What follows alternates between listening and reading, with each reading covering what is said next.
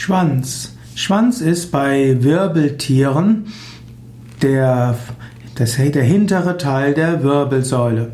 Die meisten Tiere haben Schwänze, also die meisten Wirbeltiere haben Schwänze und Schwänze dienen zum Beispiel der Kommunikation. Gerade die meisten Säugetiere haben lange Ohren und einen langen Schwanz und sie drücken ihre Emotionen aus über Bewegungen von Ohr und Schwanz.